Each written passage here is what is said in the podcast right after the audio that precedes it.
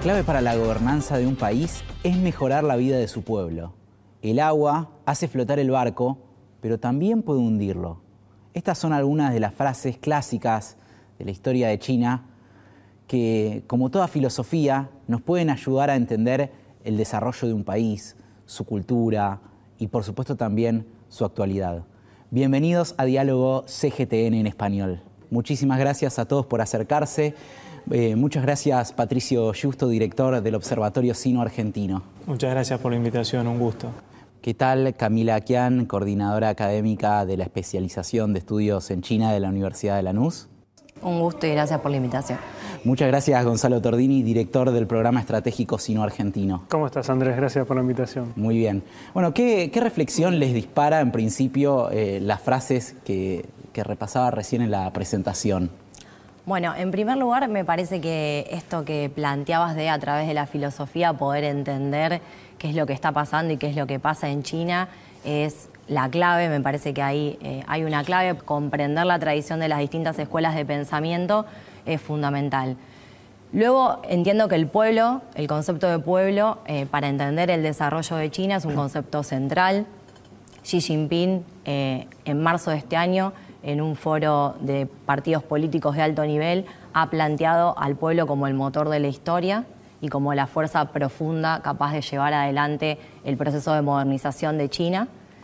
Eh, también ha aportado mucho a nivel filosófico y conceptual con el sueño chino este gran concepto que plantea un horizonte de prosperidad, de armonía, que pretende revitalizar la nación y llegar hacia esa nueva China en 2049. Entonces me parece que ese motor para, para, el Partido Comunista y para todo China de poder lograr el desarrollo a partir del bienestar del pueblo en búsqueda de esa felicidad. Patricio. Sí, efectivamente tengamos en cuenta que China es una civilización milenaria, de las más antiguas que existen en la antigüedad, donde distintas escuelas de pensamiento han ido moldeando los comportamientos políticos de esa sociedad y las distintas orientaciones. Pensemos que uno habla del comunismo chino, es un granito de arena en un mar de, mil, de cientos de años de historia. Y efectivamente, incluso en esta etapa comunista, las fuentes confucianas sobre todo están muy presentes, están muy presentes en la inspiración incluso de las políticas públicas, así que coincido, lo conceptual desde el punto de vista filosófico es muy importante y ayuda a explicar mucho, no solo de la China actual, contemporánea, sino por supuesto de la China antigua.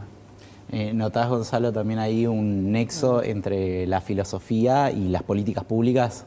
Sí, totalmente. Comparto con lo que decía Camila, Patricio.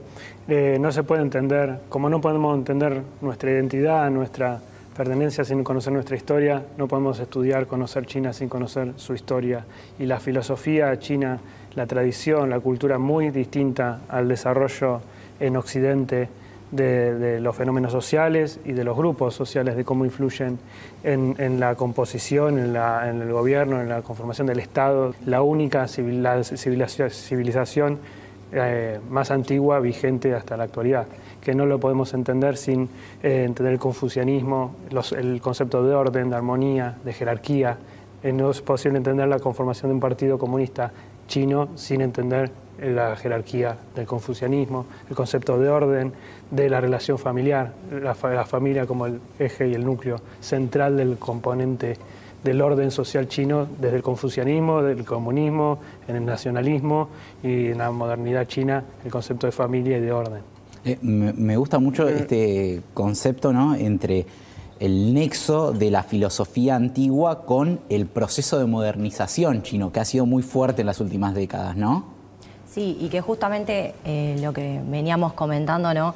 Esta tradición, la tradición de las distintas escuelas de pensamiento que sigan vigentes hoy en día tiene que ver con esta habilidad también de adaptarse y este espíritu también pragmático de poder recuperar lo que es valioso de cada una de estas tradiciones, de cada una de estas escuelas de pensamiento, para poner a disposición de un camino. Eh, los gobernantes son, sabios en la medida que saben adaptarse a la situación, ¿no? Y hoy en día China tiene muchas iniciativas, no solamente para pensar su propio desarrollo, sino para interpelar al resto de la comunidad global en función a los retos y a los desafíos que tiene, ¿no?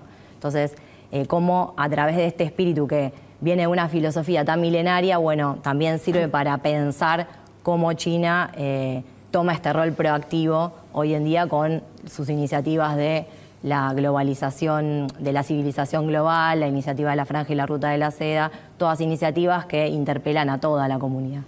Eh, Patricio, me, quedo ahí con una palabra para retomar de lo que decía Camila, que es la palabra adaptación, ¿no? Y me parece que también tiene eh, una característica de las últimas décadas de la modernización de China, la adaptación, ¿no? Sí, absolutamente. Adaptarse a circunstancias tanto domésticas como externas muy diversas y por lo general muy hostiles. Esta prosperidad que nosotros vemos de China también es muy novedosa, es muy reciente y China para atrás pasó su famoso siglo de humillación, eh, que en realidad es un poco más porque es el siglo XIX y gran parte del XX, donde la población fue masacrada, diezmada, invadida, dominada, colonizada, y previo a eso tenemos una China que era uno de los países, si bien más importantes, tuvo periodos de auge en algunos, con algunas dinastías, venía en una franca decadencia ya de dos o tres siglos. Entonces vemos toda esta prosperidad y la habilidad que han tenido los líderes comunistas, más allá de las características que tenga ese sistema, que es distinto al nuestro, para adaptarse y la continuidad en los, liderazgos, de incorporar y no, eh, eh, digamos, contradecir a lo que hizo el anterior. China se va haciendo más poderosa, hay nuevas ideas, hay nuevas propuestas. Cuando China era más pobre, recién emergía, era una visión mucho más modesta y más enfocada en lo doméstico. ¿no? Claro, ¿Y, vos Gonzalo crees que hay justamente hay una virtud en la adaptación? Eh, la virtud como adaptación al cambio constante de las dinámicas de las fuerzas sociales, ¿no? como la entiende la filosofía china, que la sociedad, el pueblo está en constante movimiento, como la fuerza de la naturaleza, el pueblo como una fuerza social equivalente a las fuerzas de la naturaleza en constante cambio, en constante eh, necesidad de adaptación. Y para entender el proceso de de reformas constantes en China sin, sin esta concepción de éxito exitista occidental, donde las reformas son graduales, eh, donde se prueba y, sin miedo al error y en menor escala, que se nota en los en procesos de, reforma y apertura, donde se establece que toda política eh, pública, comercial, eh, política, económica, tiene que ser primero probada en algún sector, en un área, por ejemplo, de, China, para después ser expandida al, resto del, territorio.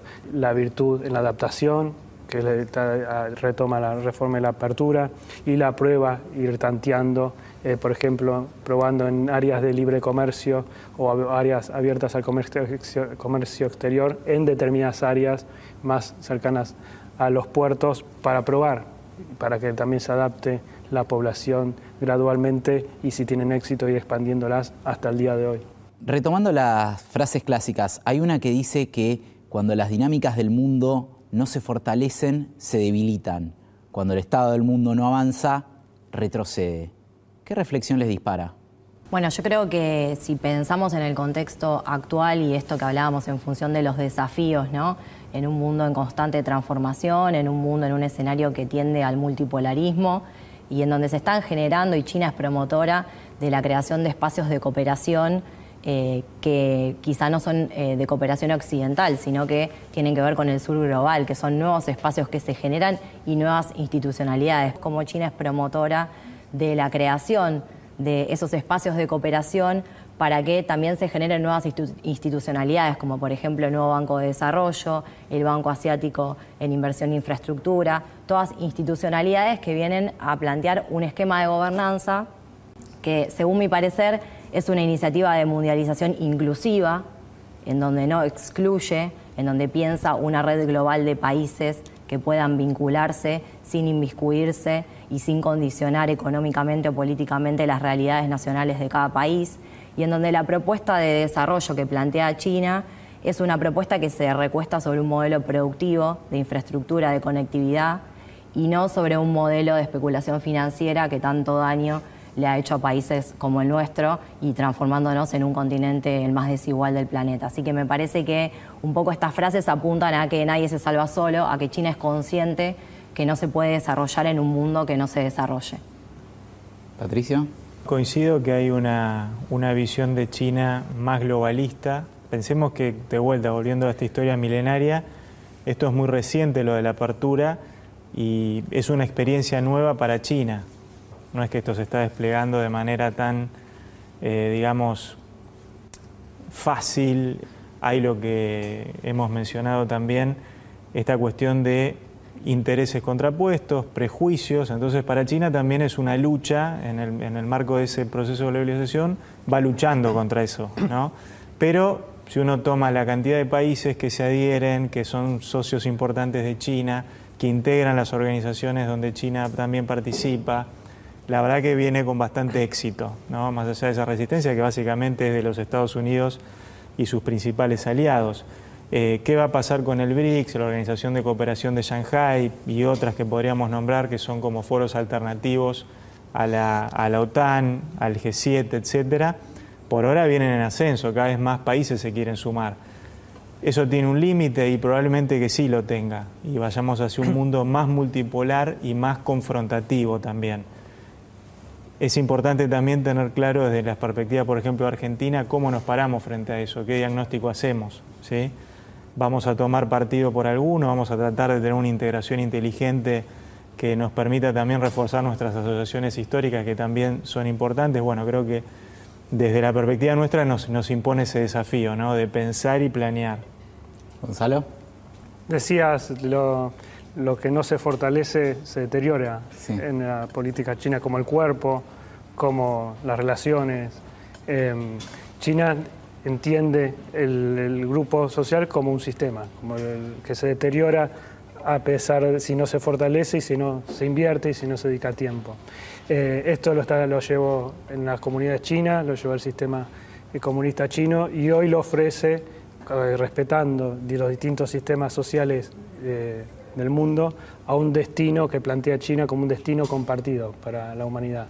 Hay una palabra que eh, me parece que marca mucho eh, la modernización china de las últimas décadas, pero seguramente también la de muchos otros países, que es el trabajo, ¿no? Y justamente sobre la palabra trabajo, me parece que ahí hay un concepto fuerte que también remite a, a una frase clásica que dice que mientras se mantengan los principios fundamentales, todo el trabajo se dispondrá como es debido. Y ahí sobre ese punto, ¿creen que hay un concepto fuerte con respecto al trabajo? Bueno, nosotros sabemos que los chinos tienen una cultura del trabajo impresionante.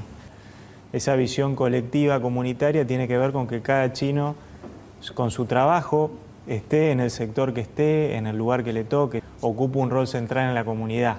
Entonces eso de la disposición como es debido es una frase típica de China, que uno puede decir no es necesariamente comunista, es una frase que uno podría retrotraerse mucho más atrás en el tiempo y es la misma visión que, que sigue perdurando. ¿no? Es una visión filosófica, en Es todo caso, que atravesó los años. Exactamente, es un engranaje, es una, la sociedad como un engranaje donde cada uno cumple un rol y todos son importantes. No el individuo, sino el todo en su conjunto, una visión confuciana, no es como la occidental. Claro, eso iba a plantear, eh, antes Gonzalo lo dijo, esto de las jerarquías tanto en la familia como en la sociedad como en el trabajo, digo, son las raíces confucianas que se pueden ver también en el, en el proceso histórico actual que encara China, digo, que persisten y que están en el pensamiento de Xi Jinping también en esta nueva era atrás de la modernización de China.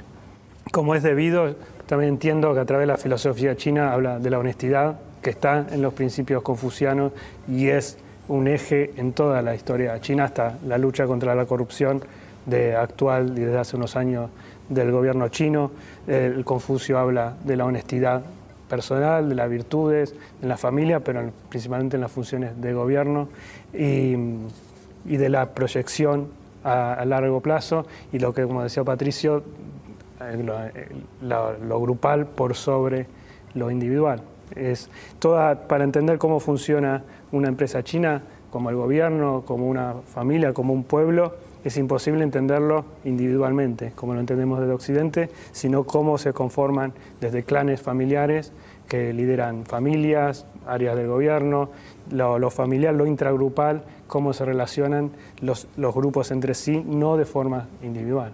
Y, recién hablaba sobre el mundo del trabajo y quizás eh, podemos encontrar incluso algunas particularidades en cómo se organiza eh, el trabajo, me imagino también muy marcado por eh, esta cuestión de, la filosofía china, ¿no? Porque entiendo que hay muchas particularidades en cómo se concibe el trabajo y cómo es el mundo puertas adentro, el mundo del trabajo de una empresa china, ¿no?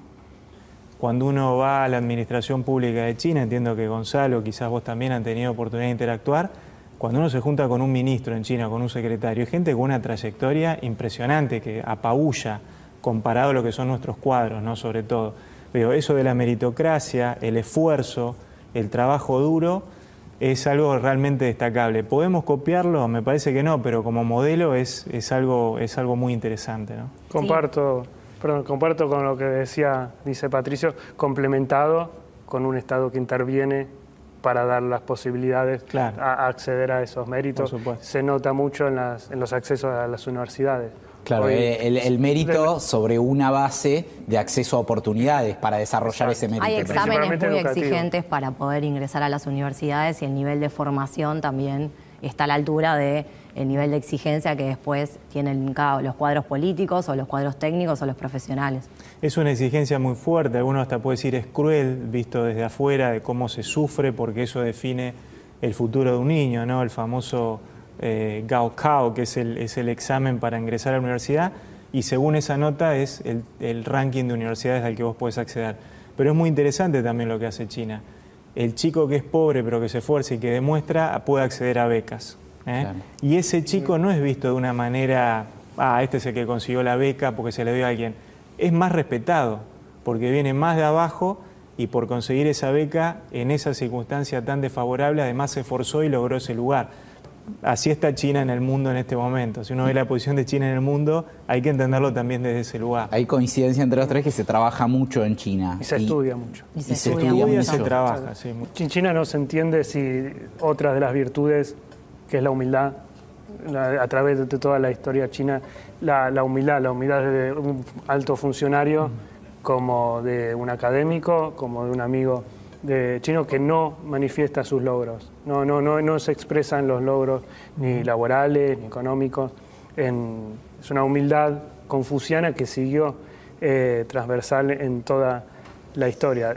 Eh, hoy es los jóvenes, como decía Patricio, desde lugares remotos de la montaña, que gracias al Gaokao acceden a, la, universidad y en las grandes ciudades con este espíritu de sacrificio y de humildad, eh, de lograr eh, el acceso, la ascendencia social a través de un, de un mínimo de garantizado por el Estado en la distribución de las oportunidades.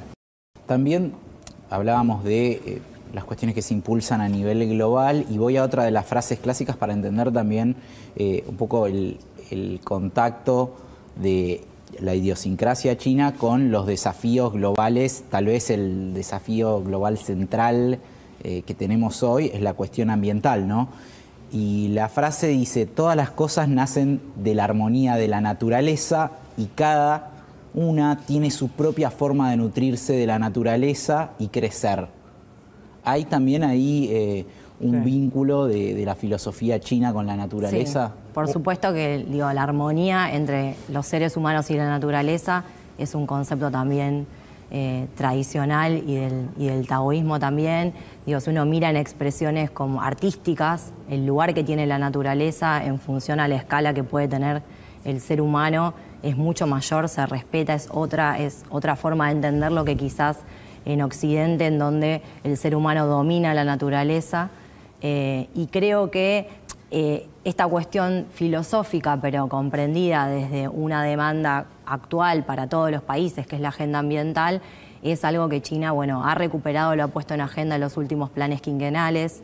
Eh, tiene un correlato en la creación de un ministerio, hace poco tiempo de crear un ministerio en ecología y ambiente. Esto que comentaba Gonzalo de la prueba y el ensayo con las zonas económicas especiales también lo está haciendo China en materia ambiental con la creación de zonas de desarrollo sostenible.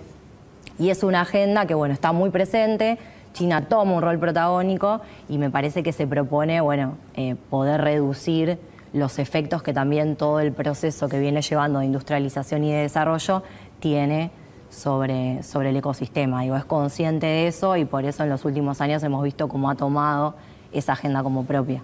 Y Patricio, cuando vemos incluso, ya hablando más de la relación bilateral, si querés, entre China y Argentina, cuando vemos los proyectos de inversión, muchos justamente están relacionados a, bueno, también por el potencial claro que tiene Argentina en ese aspecto, a las energías limpias, a las energías limpias, a la transición energética y demás, ¿no? Ya tenemos muchos parques eólicos, algunos en La Rioja, en Chubut, tenemos el mayor parque solar de Latinoamérica en Jujuy, eh, que de hecho va a seguir ampliándose y Cauchari 1, 2, 3, ya tenemos por la tercera fase y realmente hay un potencial gigantesco que todavía está subexplotado.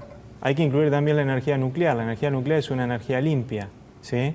No deja huella de carbono como dejan los fósiles. Obviamente que cada vez que hay un accidente es infinitamente más grave, pero ha habido muy pocos en la historia y generalmente por, por falencias más humanas que de la propia energía, que es buena. Los reactores de hecho que se están usando en la actualidad. Nosotros tenemos una tecnología propia, ahora China quiere con su tecnología construir un reactor nuclear acá. Eso también es importante para nosotros seguir diversificando nuestra matriz energética, incorporando más energías limpias. Dio casualidad, China aparece como el principal país como fuente de esas inversiones. Así que eso también tenemos que seguir aprovechando. Vos cuando hablabas del proyecto de energía nuclear, estás hablando de Atucha 3, que sería la cuarta central nuclear, que es un proyecto que entiendo que además está dentro de las últimas conversaciones que hubo entre Argentina y China, ¿no? En principio eran dos centrales, se firma en el 2014 el primer memorándum, llevamos a 10 años de esa firma, como tantos otros proyectos por ahí han quedado ahí termina reduciéndose a una central que es con tecnología Hualong One, que es una tecnología que solo se usa en China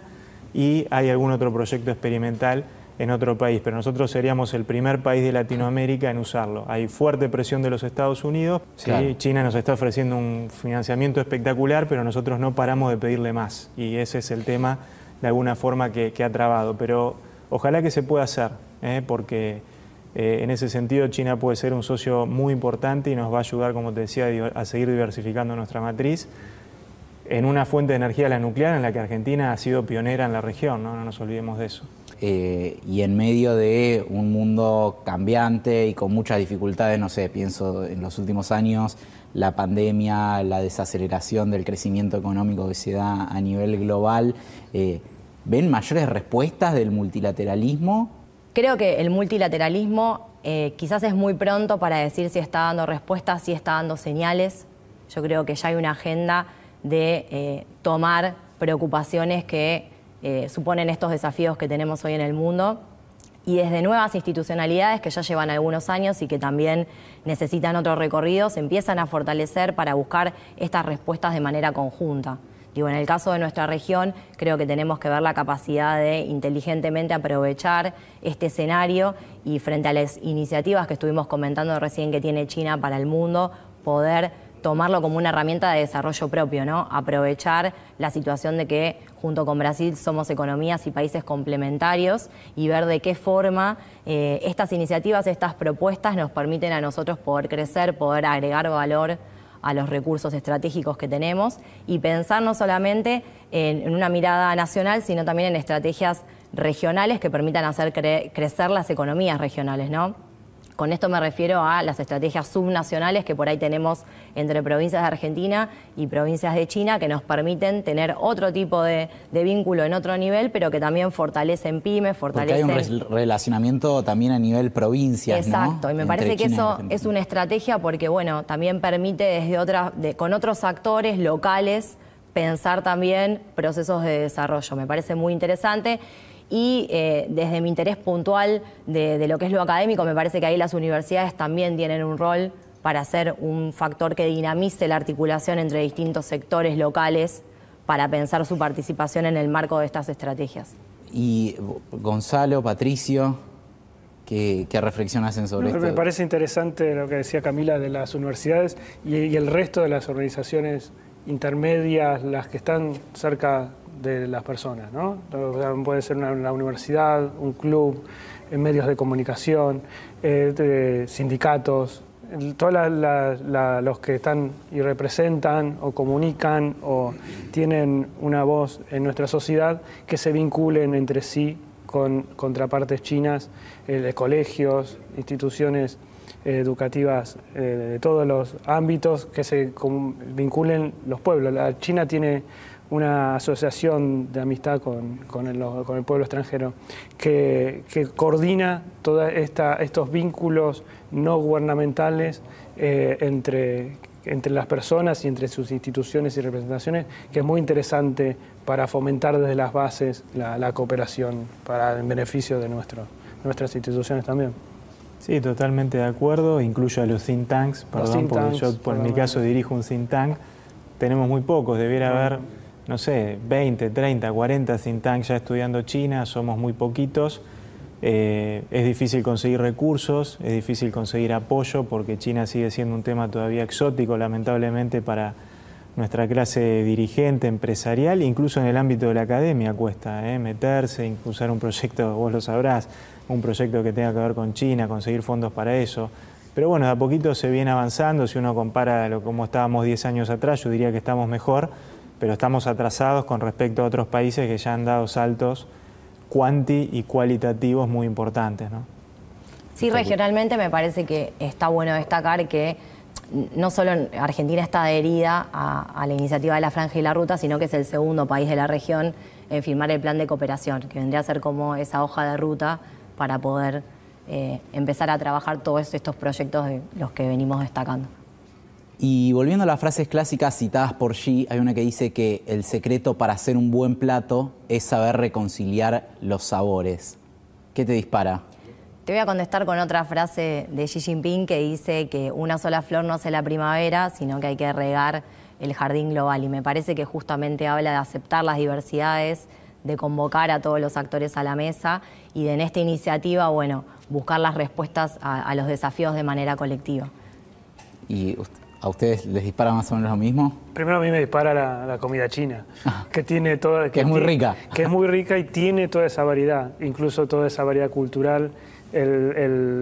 los, chinos están muy orgullosos de su comida. Toda esa diversidad eh, que se ve en los platos regionales, hoy toda esa abundancia de comida y de esa hospitalidad y de brindar comida, hay una, una impetuosa eh, necesidad de satisfacer su necesidad de seguridad alimentaria y donde Argentina es un productor importante de alimentos que tenemos que equilibrar entre la exportación también, llevándolo a otro, al plano más literal, necesitamos también satisfacer nuestra seguridad alimentaria eh, de forma urgente en Argentina y poder exportar también esa, esa variedad.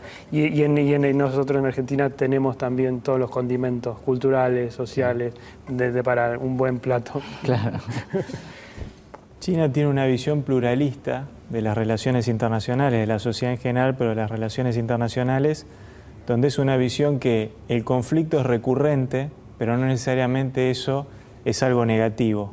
¿sí? No es algo necesariamente que bloquea finalmente la cooperación. Puede haber diferencias, puede haber conflicto entre distintos pueblos, pero finalmente todos podemos ser parte de esa misma comunidad de destino compartido que propone el presidente Xi. Es una visión filosófica que por supuesto se contradice muchas veces con, con las visiones que predomina en Occidente, pero repito, pluralismo y diferencias que no necesariamente derivan en divorcios o conflictos permanentes, sino que siempre está la alternativa de poder cooperar y asociarse. ¿no? Eso es, para mí es lo más rico que tiene la visión de política exterior de China. Patricio, Camila, Gonzalo, muchas gracias. Muchas gracias, por formar parte de este especial de diálogo CGTN en español.